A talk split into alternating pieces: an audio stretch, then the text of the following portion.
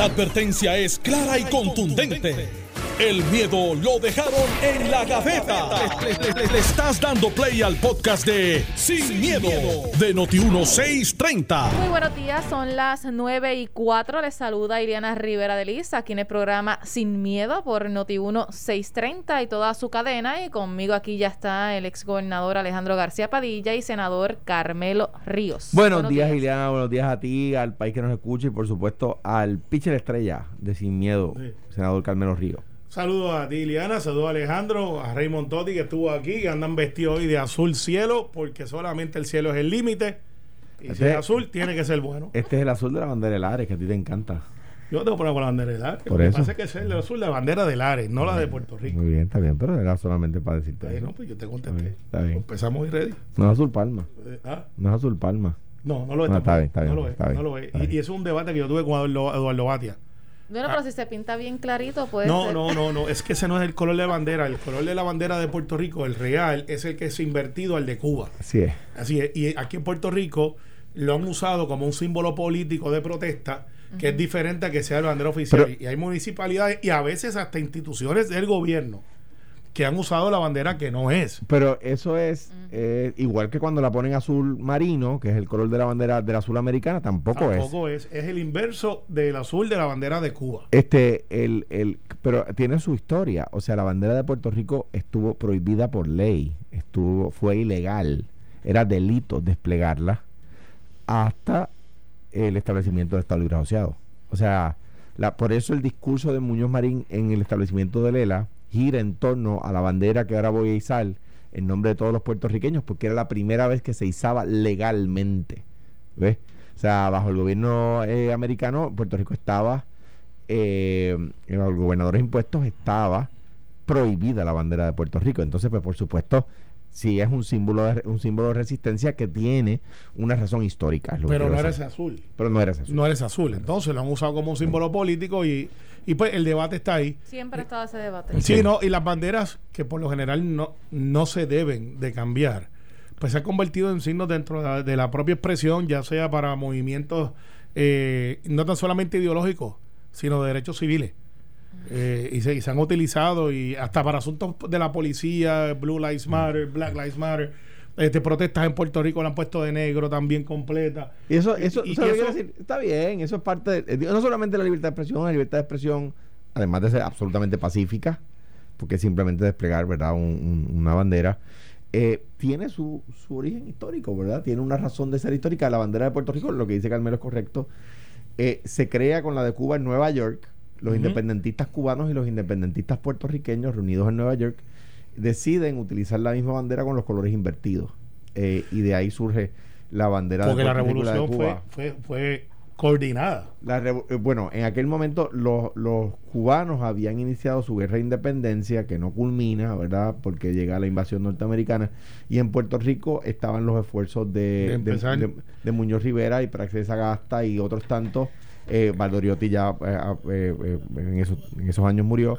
eh, para la Carta Autonómica que se consigue, efectivamente. O sea que fueron. Y, Puerto Rico se dirige a la autonomía y Cuba a la independencia. en y en un momento dado hablaremos de la bahía de Cataño, porque no es de San Juan, porque el, el marullo rompe hacia Cataño y Ay, el derecho ay, mío. marítimo dice que es hacia donde rompe el marullo, pero claro, la capital de San Juan y le dice la bahía de San Juan, pero di- di- técnicamente si Cataño llevara el caso Lo- de a quién le pertenece la bahía para efectos No, de nombre, sería, decir- sería a Cataño, no a San No, Juan. pero déjame aclarar eso. Lo que pasa es que cuando se Ay, le Dios. pone nombre a la bahía, la bahía de San Juan, Claro. lo que hoy es San Juan, lo que hoy, lo que era Río Piedras, lo que hoy es Guainabo, lo que hoy es Cataño, que son los pueblos que colindan con la bahía, Hasta Caparra. era todo San Juan. O sea que cuando la bahía se le llama San Juan, era todo San Juan. Pero ahora que hay un Cataño y hay un San Juan, históricamente, si se llevara el caso, si, hay- si esos no. dos alcaldes no se Pero es llevaran. necesario llevar ese caso. No, no, pero espérate, lo perderían porque no, lo perderían porque cuando se le puso No. el nombre era San Juan. no, pero entonces técnicamente, eh, aunque el nombre no sea la cosa, para efectos de a quién le corresponde la bahía es hacia donde rompe el marullo.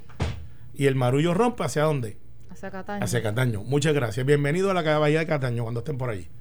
Mira, ya hoy se espera que el Departamento de Educación pues anuncie cuáles van a ser esas escuelas que pueden comenzar a dar las clases presenciales, eh, que había una confusión, mucha gente, por lo menos de con quienes a veces eh, conversaba, que entendían que iban a hacer todos los planteles. No, nunca se dijo eso. Si lo hicieron eso fue de mala fe. No, y se le, se le explicó, no, van a ser algunos planteles, no son todos, eh, y el gobernador lo ha reiterado que, miren, van a ser aquellos planteles que estén listos. Que estén listos. Los que no, pues obviamente se, se analizarán y se comenzarán a rehabilitar ah, para que pues en agosto sea el inicio completo de las clases de lo que se esperaría. Y, entonces, entonces, Liliana, buen punto. Aquí eh, muchos alcaldes, a, mí me encanta la dinámica con algunos alcaldes.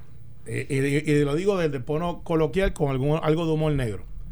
Eh, y es porque dentro de la dinámica, Alejandro, tú vas a estar de acuerdo conmigo, porque como gobernador, si no te pasó y no lo pusiste en el libro, es porque no estuviste en Fortaleza. El clásico.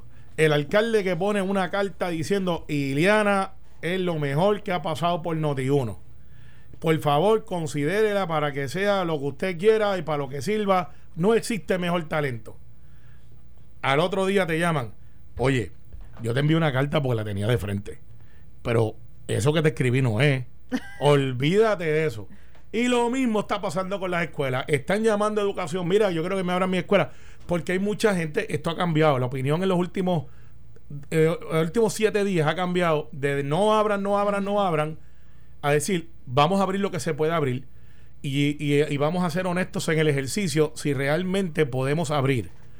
Pues el gobernador desde el SAC nunca dijo que eran todas las escuelas. Y dijo, vamos a abrir las que se puedan abrir. Y tampoco son todos los grados. Tampoco son todos los grados. y, y hay una de cal y una de arena. En esa, aunque yo lo sabía, en la opinión pública no había permeado ese comentario. No. Y eso es culpa bueno, yo he conversado con personas que entendían que iban a hacer todos los grados. Y no, no, y no es así. Entonces, ahí, ahí entonces el departamento, un puntito de, de buena y un, y un menos puntito, están en empate porque debieron haber sido un poco más genéricos. Yo sé que lo dijeron, pero debieron haber sido, miren, no son todos, son los grados que están los pequeñitos, eh, por decir pequeñitos, porque no quiero tampoco decir que sean los de kinder nada más. Bueno, primero. son K3 a, tercero. kinder a tercero, posiblemente, eh, no sé si descarten cuarto grado, pero... No está descartado y, y, se va a dar esta dinámica, para que de ahora en adelante lo sepamos. Van a ser 20 escuelas, más o menos. De esas 20 escuelas dentro de una semana o dos, quizás se sumen 15 a 20 escuelas más. Y dependiendo del esfuerzo, quizás antes de que llegue el verano vaya a haber 30, 40, 60 escuelas. Es un número que estoy proyectando, no es un número oficial. ¿Qué sucede? Empezará el debate si debemos de extender las clases en vez de dos meses hasta julio y quizás dejar el mes de julio fuera. Entonces vendrá el debate si Semana Santa se debe de abrir o no. Y, la verdad, si me preguntan a mí, y yo no soy el secretario ni la secretaria. No, usualmente en Semana Santa los que les conceden son dos días. Pues, eh, pues y, eso es lo que se debe conceder, pero no, ciertamente a veces es la semana completa. Bueno, en los colegios privados. Bueno, en los colegios, pero en el, sistema público son, dos, días. Y yo lo que haría es, como se hace en la Universidad de Puerto Rico, porque se ha hecho antes, cuando se va en la huelga de los muchachos y las muchachas que están por allí brincando y saltando, lucha si entrega no, con razón o sin razón, a veces dicen, pues vamos a extender el semestre Hombre. Deberían de extenderlo. Deberían de extenderlo. Sí, y esto no es, no es, una posición oficial. Yo, yo creo que sí. Mi opinión en cuanto a eso eh, no depende de cuánto tiempo llevan el lockdown, sino de cuánta materia han cubierto, ¿verdad? El, el currículo del, del quinto grado, por decir algo. Bueno, lo que pasa es que el gobernador puede hacer cuánta materia o material hayan cubierto, pero la realidad es cuánto haya aprendido ese estudiante de, sí, pero eso se mide, sí, cuánto, cuánto nada, empiezo nuevamente. o sea, lo que, lo que determina si hacen falta más horas, más horas crédito o no, en, igual en la universidad que en la, que en la escuela pública, es si el material eh, asignado para ese curso se cubrió. ¿Cuánto aprendió el estudiante se mide en los exámenes? No se mide por horas de, curso, ¿verdad? Porque si el nene sigue sacando F, pues no puede ah, pues dale, pues vamos a dar clases en junio, y en julio, y en agosto, y en septiembre. Pues no lo pasas de grado nunca, ¿verdad? O sea, el, el, el, el, currículo de enseñanza tiene unas materias, ¿verdad? Y en matemática de primer grado tiene que llegar desde este punto y cubrir estas materias A, B, C, D, F, H, J, K, ¿verdad? Eh, si, si llegan a la, a, la, a, la, a la materia que tenían que cubrir, no hay que añadir el semestre a ese niño. Ah, el, si el niño no pasó el curso, tiene que coger verano, ¿verdad? El problema de si, por ejemplo, eh, añadir clases en verano trae otro problema a, añadírselas a todo el mundo, quiero decir. Y los nenes que tenían que coger clases remediativas en verano para poder pasar de año, ¿cuándo las van a coger? Buen si punto, los punto. pones a trabajar en junio y julio. Buen o sea punto. que lo que yo lo que lo que lo que quiero decir con esto no es que me opongo a si hay que extender el semestre, es que va a depender de si lo de si los maestros con las limitaciones que no son su culpa que han tenido durante los semestres han podido cubrir las materias que había que cubrir para ese semestre. Pues yo tengo una solución de estas de certificación de educador que no soy. Eh, nosotros tenemos unas pruebas que te dicen más o menos, buenas o malas, Estandarizada. estandarizadas, que te dicen, y yo las odiaba en la escuela, porque yo, sí, yo creo que, sí, porque la- la- los exámenes no miden inteligencia, lo que miden es tu capacidad de obedecer unas reglas establecidas dentro de un periodo establecido y no necesariamente y de si, un si eres capaz o no capaz. establecido de ese momento. Y te Y- y dijeron, pues- apréndetelo y... y tú te adoctrinas y, y pasaste y pues perfecto. Yo conozco mucha gente que en la escuela de derecho eran uno, un- unas lumbreras y nunca aprobaron la reválida. Y conozco otros que nunca fueron a la escuela y aprobaron la reválida. Eh, a muchos quizás dirán lo mismo y cómo Carmelo llegó al Senado. Pero, pero las cosas son como son. Al Ya final- te lo escribirán en las redes. Sí, y, y pasé la rivalidad. Pero el hecho es el siguiente. Yo voy a coger la teoría de Henry Newman y la voy a comprimir en un mes. Henry Newman eh, ha dicho que deben de reprobar a todos los niños. Eh, yo estoy en desacuerdo con eso. Y, y es más o menos esa la idea. Mira, este año se perdió, vamos a echarlo a pérdida, vamos a recogerlo y vamos a traerlo. Pues yo voy a coger la teoría de Henry Newman y, y no la voy a descartar, pero la voy a comprimir en lo práctico. ¿Y cómo es eso? Pues ese verano yo le pongo un remedial de todo el año comprimido, y esto suena raro, pero es la única opción, para que podamos tener como partiendo de la premisa que todos los jóvenes y, niñas y niños mm, tienen deficiencia y trato de suplir esas deficiencias durante ese mes y medio. Es una de cal y una de arena. Fácil decirlo. Ahora los, educadores tienen que decir, este acaba de tirar una clase de pedra, que venga y lo haga él. Porque es fácil decirlo, pero no es eh, literalmente tan fácil hacerlo. Pero es una remedial quizás para establecer por los próximos dos o tres años, sabiendo que los que están en 11 y 12, pues eh, les deseo la mejor de la suerte y que podamos atender eso. Y las universidades tendrán que emigrar a quizás tal como me le pasó a muchos puertorriqueños cuando iban a Estados Unidos. Cuando yo fui a Estados Unidos, una de las primeras clases que me ofrecieron del saque era ESL, que era English as a Second Language. No importa que tú fueras buenas notas o no, yo dije, no, pero es que yo sé inglés, yo vengo de una escuela que... Acá pero- hay universidades que lo dan. Sí, y, yo tuve que demostrarle en un examen que yo no tenía que estar a ese nivel clase. de aprender inglés porque ya yo venía con una base sólida en inglés, gracias a la América Military eh, eh, y a mi escuela Florida Academy. Así que ¿Y, y qué te pasó después? Aprendí mucho. aprendí Bromeando, mucho. y bromeando. Yo sé. Pero fíjate bello, No, no, brinques para ese charco, que yo estoy mejor que tú. Así que nada, eh, hay soluciones. Liliana y Alex, eh, gracias por compartir, Alex. Bienvenido a tu programa. Buenos días. Este, Bienvenido. Pero ciertamente hay soluciones. Lo que no podemos hacer, Iliana y Alex y Alejandro, Buscarle problemas. no, además de eso, es en vez de volver en sí, volver en no. Exacto. Aquí hay gente que en vez de volver en sí, vuelven en no. Creo que quizás por el- la inseguridad o la falta de información que, como bien comenzamos a hablar, que había unos detalles que mucha gente pues todavía no lo entendía y empiezan a crearse esas confusiones y que es más fácil decir, es más fácil decir, ¿no? Que, que entonces intentar y ver, porque son est- estas escuelas que van a abrir quizás sean como un pa- parte de un plan piloto para que las otras comiencen a implementar ese, ese protocolo. Ojalá que no. Yo, yo, yo no soy fanático de los plan pilotos. Todos los pilotos, planes pilotos que yo he escuchado se han estrellado. Ese No, piloto. correcto. Dime uno, porque. Plan piloto. Sí, un plan piloto. Un- eh, Le Croem.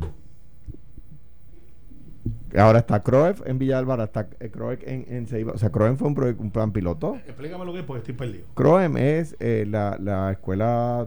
eh, Agrícola. no. Por eso no sé, dime, explícame. CROEM es la escuela del Departamento de Educación Pública de Puerto Rico. Es la escuela, digo, la escuela mm, by far con mejor éxito, donde los estudiantes, la mayoría de ellos viven allí, es en Mayagüez. Ajá. Eh, eh, o sea, es residencial eh, y, es para estudiantes. eh, tú tienes que solicitar, ¿verdad? Y de los que cumplen en los exámenes que hay que tomar para entrar a CROEM, se entra una tómbola y, y entonces, o sea, no es que todo el que cumple puede entrar. ¿Y cuánto tiempo lleva eso? Desde la década del 50. Pues, pues es un problema, porque es un piloto que anda solo. Y cuando No, no, no, después creamos en Villalba y creamos en Ceiba. Sí, pero fíjate, yo, yo este, entiendo el punto de Carmelo, pero aquí estamos hablando de una cuestión de seguridad y Claro. salud. Eh, y en algún momento o sea, se tienen que abrir la inmensa mayoría de las escuelas, si no todas.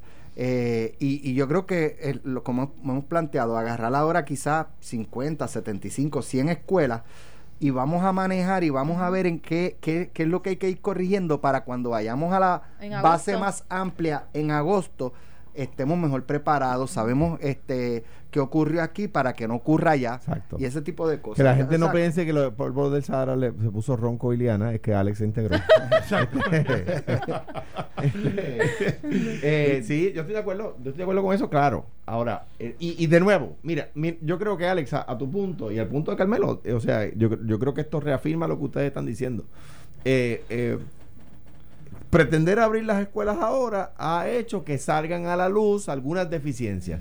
Pues mira, en, eh, por ejemplo, se segregan unos pueblos por- porque el nivel de positividad es muy alto. Pues eso, ya sabemos, eso en agosto no puede cambiar. No pueden decir, bueno, en, en los, los pueblos que íbamos a abrir en marzo, las escuelas en los pueblos que íbamos a abrir en marzo, porque tenían un nivel de positividad muy alto. No podemos decir en agosto, aunque tengan un nivel de positividad, la vamos a abrir, ¿verdad? Número uno. Número dos, No deben ser factores igual a considerar. para Claro, esto. el tema de qué escuelas están en su infraestructura listas, pues es un tema que ahora, eh, que, que- que ya no por por, eh, por deber, ya, ya ahora porque, porque, porque no es e- eludible, hay que ver cuál es la infraestructura de las escuelas que se van a abrir, ¿ves? Eh, eh, todo eso hay que ponerlo en práctica. Ya no puede ser un plan en un papel, hay que ejecutarlo y van a surgir los, las deficiencias en el propio plan y se van a poder corregir. Y eso yo creo que está bien. Eso- yo no dudo que lo mismo que se está discutiendo ahora, si se hubiera dejado todo para agosto, iba a ser igual. Se iban a dar los mismos planteamientos, cómo vamos a implementar escuelas que todavía no tienen esas infraestructuras eh, preparadas, porque todos los años prácticamente se ve cuando va- viene el inicio de año escolar. Ey, te- pero Siempre te- se cuestiona te- si están listas. Pero te- si tengo que decir, tengo que decir, cuando un gobernador logra, porque ha pasado, cuando un gobernador logra que, que la- el tema de infraestructura no sea noticia, nadie reseña tampoco que, que le quedó Mira, extraordinariamente bien. Te- te- Esto, esto les quedó genial a ustedes, by the way. No, a nosotros. pero es- eso lo hablamos ahorita. que este que es gente otro tema. Que, que estamos cuadrando otro alguno. Mira, este, hay, hay un artículo en, en el Nuevo Día eh, en el que entrevistan eh, madres y maestras puertorriqueñas en Florida, eh, en Texas y no sé si aquí en Puerto Rico también, pero que han comenzado eh, clases presenciales. Entonces hay una joven que se llama Yanisa Ponte, tiene eh, tres adolescentes, dos adolescentes y un niño eh, en la Florida. Y dice, nosotros escuchamos que Florida es el foco de infección y es algo que como padres estamos siempre con esa constante preocupación. Aquí el riesgo es grande, pero hasta ahora el apoyo que tiene el sistema educativo con nosotros los padres y los estudiantes ha sido tener conciencia. Mis hijos asisten a la escuela desde agosto del 2020. La preparación que nos hicieron a los padres de antemano fue bien estricta y con mucha comunicación. Este dice, eh, dice, mis do- mira, mira esto, mis dos nenes, que este es el punto que yo quiero tocar. Mis dos nenes me dijeron, quiero estar presencial dos días para ver a mis amiguitos Claro. El mío también. y aclarar dudas con los maestros. En el caso de dos de los niños, hubo un cambio bien drástico en la educación en el hogar. Ya Miguel es un estudiante que tiene que estar presencial. Él entiende mejor con la maestra y que la atención esté uno a uno. Él me decía, esto no lo entiendo y no quiero hacerlo cuando lo hacía virtual. Alex, en la vida es Eh, así. eh, eh, ¿Sabe? Señores, sus hijos son los que al final del, al final del camino van a pagar las consecuencias si tienen la opción de presencial y no la quieren usar. Y, y estoy de acuerdo y no quiero complicar el tema. Ahora, en Florida, y es un error que yo he admitido de mi gobierno, ¿verdad? en Florida la educación no es estatal, de los county. es de los condados, lo que aquí sería municipal. O sea que, que, de nuevo, yo est- estoy de acuerdo, eh, pero he, he- he sostenido que ese es el camino a moverse. ¿Sabes lo que pasa? Es que los seres humanos estamos diseñados para socializar. Es así. Y, y para otras cosas también. Pero el caso de ustedes dos que se Hay algunos que no. Que hay no. algunos que no les va muy Que- bien. que no socializan. Por ejemplo, el nene de Iliana, tú sabes que hasta hace ocho meses no ve los, los- los amiguitos, pues cada vez que va lo- les mete con la manguera de presión. Pero en el caso de los seres humanos, nosotros acá, eh, ustedes van a un gimnasio todos los días y hacen esas cosas y brincan. No, saltan. yo estoy en casa. Ustedes, mucha gente, No. yo no puedo. No, pues aquellos dos, pero no señalé estos dos. Eh, porque Ale- eso que ustedes hacen. Alejandro cogió una sabática bien larga. pues la genética lo ayuda. Bien brutal. Eh, en el caso de No, estoy haciendo, pero en casa. pero, ok, y no es lo mismo, ¿verdad que no? No. Y ustedes quieren ir para allá cuando se pueda, porque e- esa es la dinámica, Si es a- diferente. a Alex haciendo deadlift, vi un video Mira. de hoy.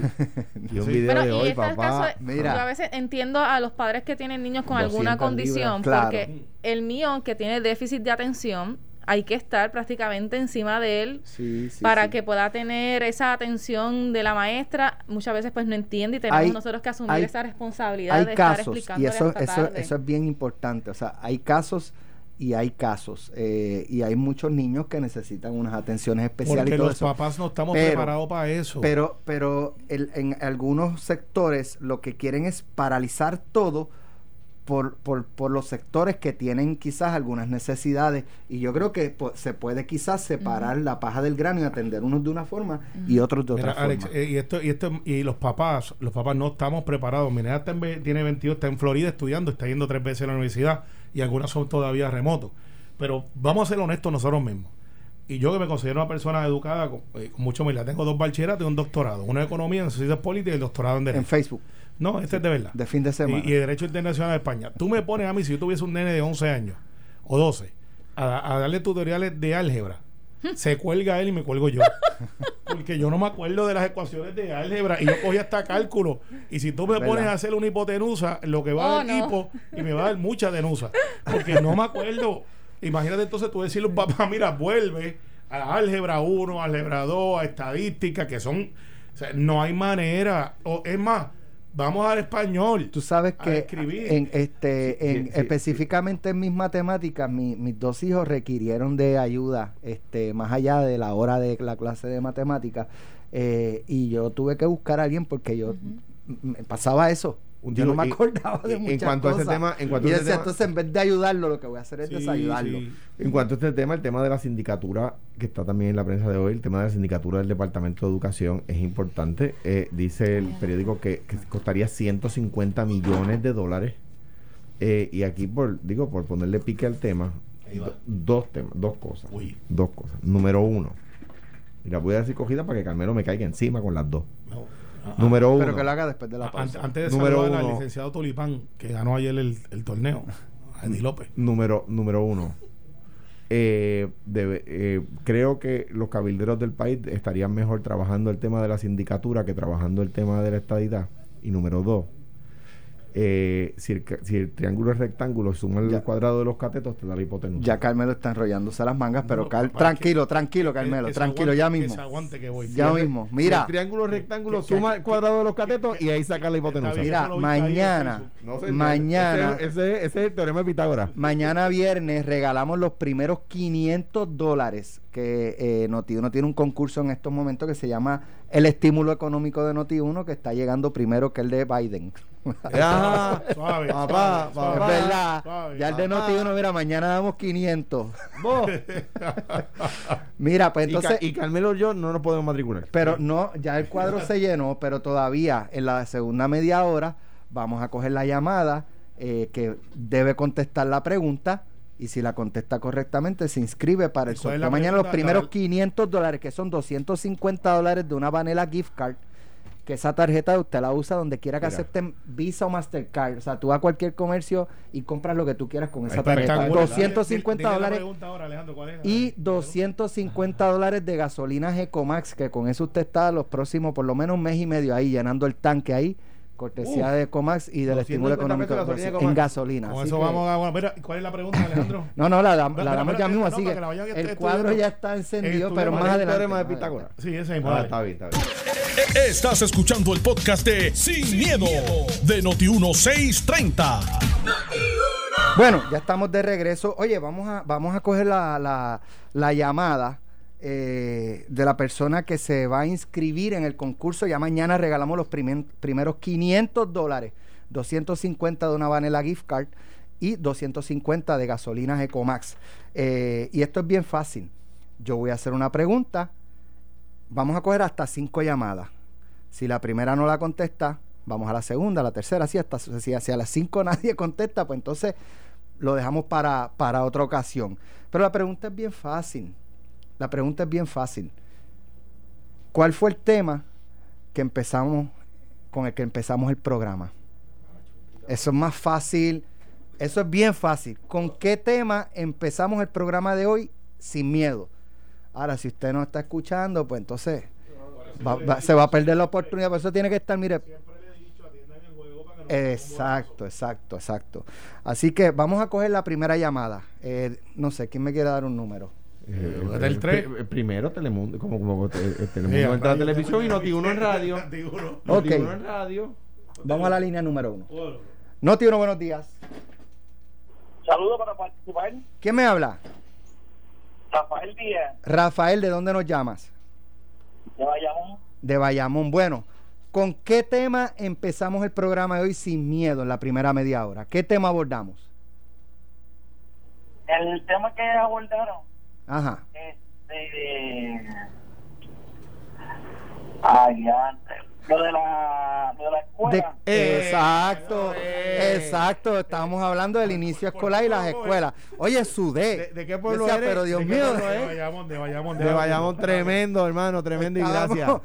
estuvimos media hora y yo, ¿cómo que no? Que no, escuchó. Me, hizo temblar. yo, yo estaba a punto de decir, de decir es que no, no, hemos, no tenemos que educarnos sobre ese tema para saber. Gracias, Rafael. No te vayas de línea telefónica. Tienen que seguir pendientes a Noti1. Se cayó. Que vuelva a llamar. Que vuelva a llamar. este Rafael le va a llamar. Sí, sí, que siga llamando hasta que volvamos porque la, llamada se nos cayó. Rafael Díaz, creo que era el apellido, de Bayamón. Es la persona que contestó la pregunta correctamente. Más adelante vamos a volver a coger otras llamadas para inscribir en este concurso que mañana damos los primeros 500 dólares. Pero el otro viernes vamos a dar 500, el otro viernes vamos a dar 500, el otro viernes vamos a dar 500. Pero, pero eh, quede claro, hoy no es viernes, hoy es jueves. Y le estamos picando adelante a Joe Biden. Bueno, con eso. Mira, tú sabes quién no es de Bayamón, pero es de Juana Díaz. ¿Quién? Mabel. Oye, este, Doña Mabel. estabas contando. Fuera del aire. Por favor, vamos, eh, vamos bien, a. Bien breve. Eh, tú sabes que nosotros estamos bien para arriba y para abajo y, Alejandro sabe que lo que le dice la vieja guardia, pues no te dicen las cosas que necesitan, sino que te hacen una notita y te la ponen en el bolsillo. Y eso es bien old school, eso es ochentoso. Pero tú ves a un oficial electo y le dices, toma, déjalo en su casa y mire, tengo esta situación, esto y lo otro. Pues yo me pasó esto en estos días, estaba en Salinas y de momento viene esta señora y, y bien calladita y yo estoy esperando que me diga, mire, la palabra clave en estos días, necesito y me dijo, mire, esto es para usted cuando usted... Y, entonces, pues yo pregunto... Cuando esté en su casa, con en su casa, con calma la ley. Yo estoy esperando que me venga a pedir cielo, tierra y la luna también. Cosas que son válidas para poder ayudar. ¿Qué pasa a diario? Sí. Y me pone Doña Mabel de Juana Díaz. Después me explica qué fue lo que le pasó y es que ella estuvo enferma. Me dice, soy fiel oyente de tu programa, oyente mío y Alex y Alejandro y del pueblo. Nunca me lo pierdo. Estuvo en el hospital muy enferma y lo primero que le dije a mi hija fue que me llevara un radio adelante. Entonces yo pregunto después, porque la no seguí las instrucciones y lo leí antes de llegar a casa. Estaba ahí. Dice, ya estuvo bien malita, no sabía si la cosa. Ella pidió un radio para, alegrarse el día con ustedes dos, con la ocurrencia de ustedes dos y cómo ustedes se la apuntan con Alex y cómo Alex lo saca a ustedes por el techo. y, me lo dieron uno de los muchachos que estaban allí y dije, ok. Me dice, y ella se levanta y luego dice, ponme a los novios míos. Entonces, pues ya tú sabes, así que Yamabel. Le enviamos un abrazo. Un abrazo aquí de Sin Miedo, Alejandro. Nos honra, nos honra con, lo que nos dijo y nos, hace feliz que pues la hayamos podido eh, acompañar, aunque fuera a través de las ondas radiales, eh, mientras estaba convaleciendo. Eh, nos, nos, hace muy feliz y nos hace también igualmente feliz pensar que quizás hay otras personas que se alegran eh, ¿verdad? Con, con el, el, análisis que hacemos de las noticias, que aunque, sea, que aunque son noticias, ¿verdad? Eh, eh, del diario vivir puertorriqueño, tratamos a veces de darle un, lado más amable, un lado más jocoso, ¿verdad? en ese sentido, pues, pues nos hace muy feliz. Y, ojalá cuando, este, ¿verdad? Si quiere algún día venir a compartir con nosotros unos minutos y que la, conozco, que mucha gente, amigos míos, en confianza, este, llega hasta acá hasta Noti1 y, y la saludamos este, con las debidas precauciones, ciertamente. Sí, pero a mí me impresiona porque no me pidió nada, no dijo nada, suerte, me puso una notita y yo esperaba el, mire, mi hijo, mi hija, y de momento, boom, yo estaba bien enferma, no, no iba bien, y le pedí a mi hija un radio. Bueno, vamos a, continuar con, con, el programa eh, y los, los, temas que teníamos. Este Carmelo le huyó ayer al tema de, de Lugaro. Este, no vino. Pero mandé, mandé, a Eddie. no vino. Y no López. Este, eh, ayer andaba más combinado con una papeleta. Tú lo sembraba donde estábamos ahí ayer y hoy y parecía un adorno de estos de landscaping. parecía un tulipán. Bueno, pues este ya van eh, martes, miércoles, jueves, tres días que no baja la candela sobre el tema de la, del reclutamiento de Alexandra Lugaro por parte de Foundation for Puerto Rico. De hecho, ya en las redes sociales, esto lo que comenzó con una simple contratación ya va por, están corriendo hasta eh, extractos de las planillas de la fundación con este los ingresos y qué sé yo, eh, incluso los salarios de algunos de sus ejecutivos eh, y, y pues quizás pensaban a lo mejor en Foundation o, del equipo de la licenciada Lugaro, esto dura 24 horas, como usualmente pasa en Puerto Rico, se calma la cosa y seguimos para adelante. Tres días. comenzó con una contratación y ya voy por la divulgación de documentos este, de la fundación y, de, compensaciones y ese tipo de cosas. Y, y, o sea, lo que ha ido es encrechendo. y va a seguir porque ella, aunque haya dicho que se retire, sigue siendo una figura relevante, ya sea por controversia o no, referente a su ejecutoria y los que han sido sus posturas en las cuales literalmente fundó, se puede decir que fundó un movimiento que se convirtió en un partido político, aunque no quieran admitirlo, en una franquicia donde convergió mucha gente que pensaban que no cabían en los partidos tradicionales y que buscaron una alternativa donde todos pudieran estar de acuerdo en algo. Y ella, este, me guste o no, es la persona que mantuvo esa cara, en mi opinión, con miles de errores que le costaron muchísimo, pero en los ojos de otros con miles de logros que no se supone que estuviesen ahí. Entonces, aquí, lo que pasa es que Lúgaro, eh, no sé por qué, a ese cambio de discurso, no puedo comprender a Annie Mayor, la que yo quiero, no es una amiga que llevo todos los días en un barbecue, la veo una vez, dos veces al año pero la conocí cuando estaba con Luis Fortunio, estuvo con Bush en Casablanca, es una persona bien amable, eh, una persona que tú hablas con ella y es bien capaz. Profesional. Es bien profesional, ¿sabes? Yo no tengo nada que decirle, nada malo que decir de Ani Mayor. Tampoco deja una arena a quien conocí, trabajó en Fortaleza. Son personas estadistas. Vamos a verlo desde el punto de vista político, pero vamos a poner que Foundation no es estadista y Bolsho creo que también lo es. Yo no soy fanático de Bolsho, yo creo que es un gran fake eh, pero esa es mi opinión. Y, parte de lo que a la gente que lo defiende no han podido decir una cosa buena más allá de que sea el estadista y pues yo lo aplaudo por eso, pero eso no lo capacita para tener la verdad absoluta de las cosas como lo hacen el DMO y estas cosas en las cuales yo estoy en desacuerdo con muchas cosas.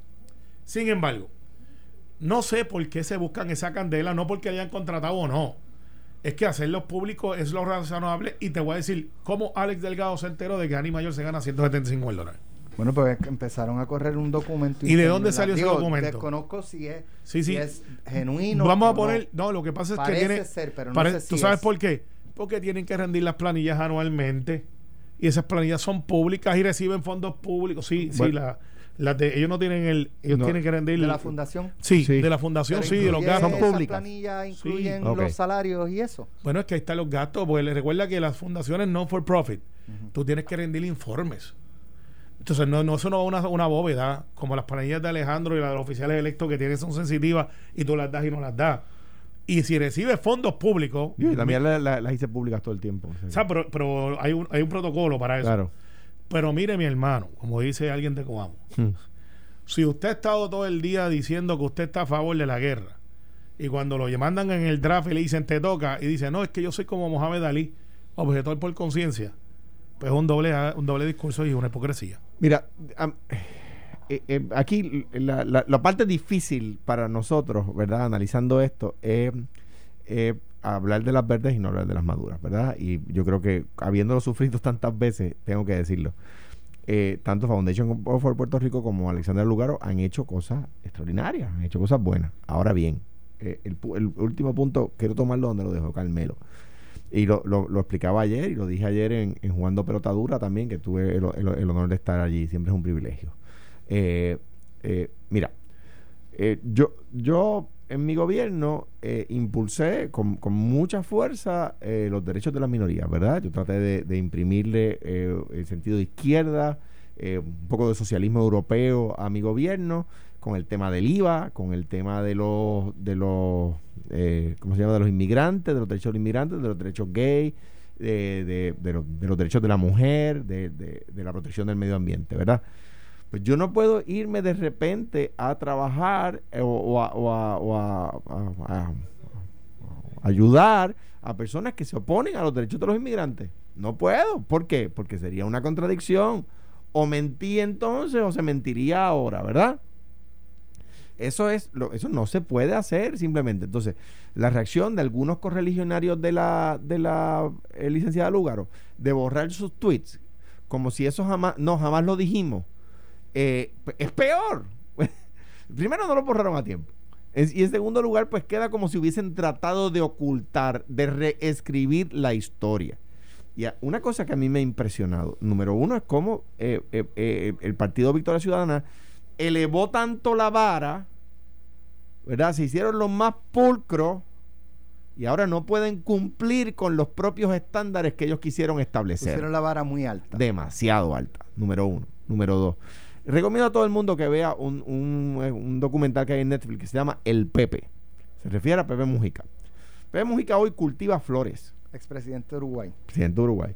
¿Sabe por qué cultiva flores y no otros productos? Porque él dice que los pobres no compran flores, que solo los ricos compran flores y que ahí de verdad hay transmisión de riqueza de ricos hacia pobres.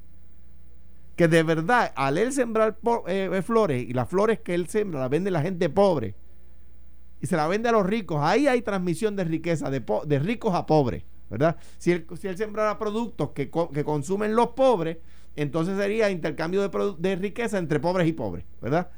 Eso es una persona que aún en el ocaso de su vida, anciano ya, está siendo consistente con lo que fue su discurso de vida cuando era revolucionario, cuando fue diputado y cuando fue presidente. Sigue la misma consistencia, ¿ves?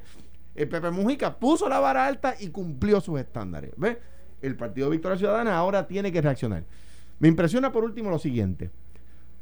Silencio en el liderato del Partido Victoria Ciudadana, absoluto. Ana ese, Irma ese lujo no lo tienen. Ese lujo no lo tienen. Absoluto silencio, eh, cero. Rafael Bernabe. La, la vieja política son parte José aparentemente Bernardo de, Márquez. de aquello que llamaban la vieja política. No sé, Eva Prados, no he leído nada. Y número dos, Debe de ir al tribunal para que ¿dónde- divulguen los salarios. ¿dónde están los columnistas y los columnistas y los analistas y los analistas que tanto, tanta coba le dieron? No los oigo. ¿Dónde están? ¿Dónde están los que decían que era la gloria de romper el bipartidismo para obtener la solución a todos los males de la humanidad, que era el tripartidismo? Todavía escucho algunos diciendo el fin del bipartidismo. Ah, lograron el tripartidismo. Extraordinario, bárbaro. Oye, qué genio. Qué inteligente, ¿ah? Qué inteligente. Estoy por escribir Incrementaron el tidismo. el tinismo. Ahora es, es- de bipartidismo a, a, tripartidismo. tripartidismo. Que, oye, la verdad es que son unos bárbaros, unos genios. ¿no? bueno, Eh, son- ahora cuatro. el, pre- el premio Nobel, el premio Nobel de, de- de- de- el premio Nobel de, de- al mejor, al- a la mejor propuesta, se lo deberían dar. Mira, las expresiones eh, autorizadas a la Rivera Lacen, que yo la veo a ella. eso fue. Ayer por la tarde no tenía nada, pues yo, Eh, yo busqué espérate, antes de escribir un post. La licenciada Lúgaro, y quiero que analicen esto bien porque esto es importante. Las palabras dicen mucho, a veces más que el discurso. Las expresiones autorizadas de la licenciada Ana Irma Rivera Lacen son las siguientes: Presidenta del Movimiento Victoria Ciudadana. ¿Escucharon el título? Ajá. Presidenta del Movimiento Victoria Ciudadana. La licenciada Alexandra Lúgaro fue, escucharon la palabra fue, una parte importante del movimiento Victoria Ciudadana y del éxito que tuvo las pasadas elecciones. La decisión de la licenciada Lúgaro de ir a trabajar con, y ahí me hicieron la maldad de cortar el mensaje. o fue que lo dejó tres puntitos. Aquí está. Tiene- a lo mejor es un, un- un- son varios a veces te juegan una jugada. No, no, muy está aquí. Lo que pasa es que se lo mandan en que la tecnología. Ok. Dice, eh, Foundation de Pu- por Puerto Rico es personal, por lo que el Movimiento Victoria Ciudadana no está atado a la misma. Nuestro movimiento está en un proceso de reorganización. Sacaron ya. Adiós, Manuel. Que ya estaba corriendo desde antes, se lo olían. Y que tenemos la seguridad que seguirá fortaleciendo como fuerza política más allá de lo electoral. Nos reafirmamos en nuestros principios, agenda urgente y nuestro programa, que unieron las personas que conforman el movimiento y lo continúan guiando. Obviamente, este, la gente aquí en Puerto Rico no perdonan. y le escribieron todos los mensajes que pudieron y todavía están Pero, pero contestando. lo que digo a Irma, a quien siempre que yo creo que va a ser la que maneje siempre, el grupo. sie- siempre pongo eh, de, de antemano ¿verdad? mi respeto hacia ella. Trabajamos temas juntos, el tema de la colegiación del colegio de abogados. Por eso a veces me, me disgustaba cuando trataba de decir que los PNP y los populares son iguales, porque, porque de ella es testigo de que no. Pero mi deferencia a ella, creo que es una gran persona, una mujer inteligente y capaz. Eh, eh, y que tiene mucho que aportarle a Puerto Rico. Ahora, es lo que tú dijiste. Fue parte importante del movimiento, como diciendo, ya no lo es. Ya no lo es. O sea, eh, eh, no sé si es que la selección de palabras no es correcta o si, es un- si eh, el mensaje está ahí. Eh, de nuevo, la vieja política, ¿verdad? Cuando, cuando, cuando se, se, se quiere encerrar, ¿verdad? Encapsular a unos en, en, eh, bajo un, un parámetro, bajo un patrón, y de repente aquellos que quisieron encapsular a los otros en ese patrón, se ven cobijados por las mismas actitudes. ¿Ves? Eh, me parece a mí que, que, de nuevo pusieron una vara alta y no pueden cumplir las expectativas. Estoy loco por le- leer las columnas del sábado y del domingo eh, al respecto. Ah, creo que ya Mayra Montero, creo que ya Mayra Escribió Montero escribió muy bien. Está bien, lo que pasa es que más que la escritura es la acción. Entonces tienes ahí un grupo de personas que eh, yo espero que hoy, hoy, hoy, este Eva Prado esté demandando a Foundation for Puerto Rico para que desglosen el salario de quien fuese su.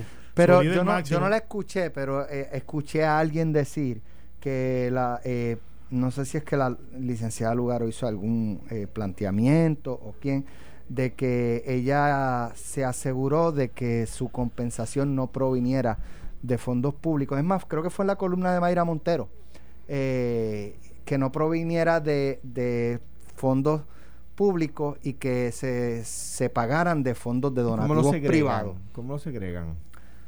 Pues Es entonces tendrán efecto. dos o tres cuentas de banco, en una No, depositan mira, Alex, lo de... eh, y, y ahorita nos ha escrito una persona que es contable y, y planificador y sabe de esto. Y me dice que sí, que esa- esas compañías, eh, bueno, no compañías, esas fundaciones sin fines de lucro se auditan y como vienen fondos públicos se, Sí, se hacen públicos. Creo que ayer dijeron que no iban a hacer público el, el, el salario. la compensación del lugar. De nuevo, ¿Pero tú no, qué? tú, no puedes, tú no puedes hacer una campaña sobre transparencia y después irte a es trabajar. una a columna que se llamaba Transparencia. Transparencia y después irte a una empresa que recibe fondos públicos, que privatiza servicios públicos y decir que no, que no va a bueno, yo, nada yo, que yo, decir. yo lo que digo es que no leíste el asterisco abajo que decía ciertas restricciones aplican. De, claro, y de nuevo, la parte difícil aquí es uno ser justo. Alexander Lugar es una persona con unas capacidades extraordinarias y las ha demostrado, es, es inteligente, nota. es Bueno, elocuente. bueno, eh, yo no, mira cómo brinca de un lado a otro. Por Este, eso. eh, pero yo. Pero yo- derecho tienes, hay que trabajar. bien, el problema es el doble discurso, no es bien. que salga a trabajar. Si, si yo soy el primero que digo que cuando los. que- lo que el problema que yo tengo es con el, de- el debate. Cuando dice no, que políticos derrotados ya se tienen que ir para su casa y no pueden hacer nada. Yo discrepo. Eh, y por ejemplo, a veces me dicen, bueno, pues José Luis del Mau va a contratar un montón de gente que no salieron electos. Y entonces le preguntan, no, ellos no fueron derrotados, que no es el caso de José Luis, pero es un ejemplo. No, no, no fueron derrotados, es que tienen déficit de democracia. O no, o cuando, por ejemplo, que es la doble, doble discurso, cuando salieron los de la ley 7, que fue muy doloroso para todo el mundo, y sí la María Calderón en su momento despide, eh, cuando se le vencen los contratos a más de 7 mil personas, y dice, yo no los voté, es que se le vencieron los contratos. Pero espérate, que eso O sea, no, ahí yo tengo- lo, no, lo que pasa es que el Sí, pero- discurso... No, pero tengo que estar discurso- de acuerdo. O sea, cuando, igual pasó, i- igual que pasó cuando Fortuño, igual que pasó cuando Ricardo, igual que pasó cuando mí. Cuando yo, o sea, cuando yo estaba en el gobierno. O sea, si se vence un contrato Y no se renueva. y no se Está bien, renueva. Lo hizo el eh, PNP en el Senado pero, y la eh, Cámara. eh, no, y- no renovaron contratos de gente que había reclutado. Y, y muy posiblemente Popular pase es- ahora. pero el discurso tiene que ser el mismo, no puede Bueno. cambiar según la situación. Gracias, Carmelo. Gracias, Alejandro. Mañana regresamos aquí en Sin Miedo. Lo próximo, pelotado. Esto fue, el podcast de Sin, miedo, de Noti1630. Dale play a tu podcast favorito a través de Apple Podcasts, Spotify, Google Podcasts, Stitcher y.